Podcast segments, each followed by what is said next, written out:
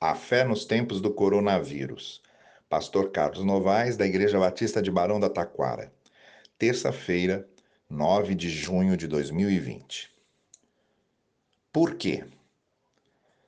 Essa é uma pergunta fundamental. Por quê? Fundamental e desbravadora, pois se o ser humano não perguntasse por quê, jamais teríamos desvendado certos mistérios do universo, da química, da física, da biologia, da medicina, da mecânica, da matemática, enfim.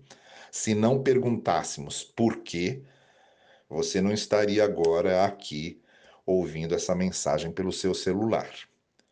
Quando o ser humano começou a perguntar por quê, os horizontes se abriram. Mas o fato é que passamos a achar que tudo tem uma explicação e começamos a esquecer que há mistérios para além da matéria, da lógica e da comprovação científica.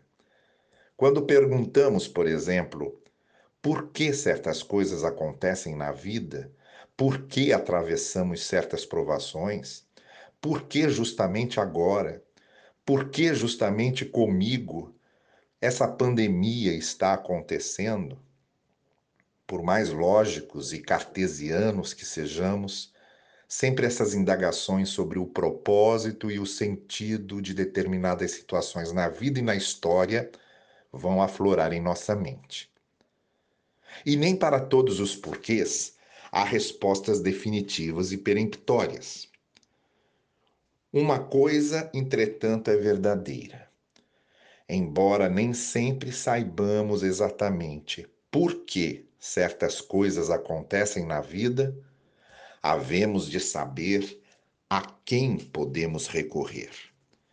E em todos os momentos, mesmo e principalmente nos momentos em que ficamos confusos e perplexos, podemos recorrer a essa graça divina, a graça de quem nos prometeu. Estarei com vocês todos os dias, até o final dos tempos.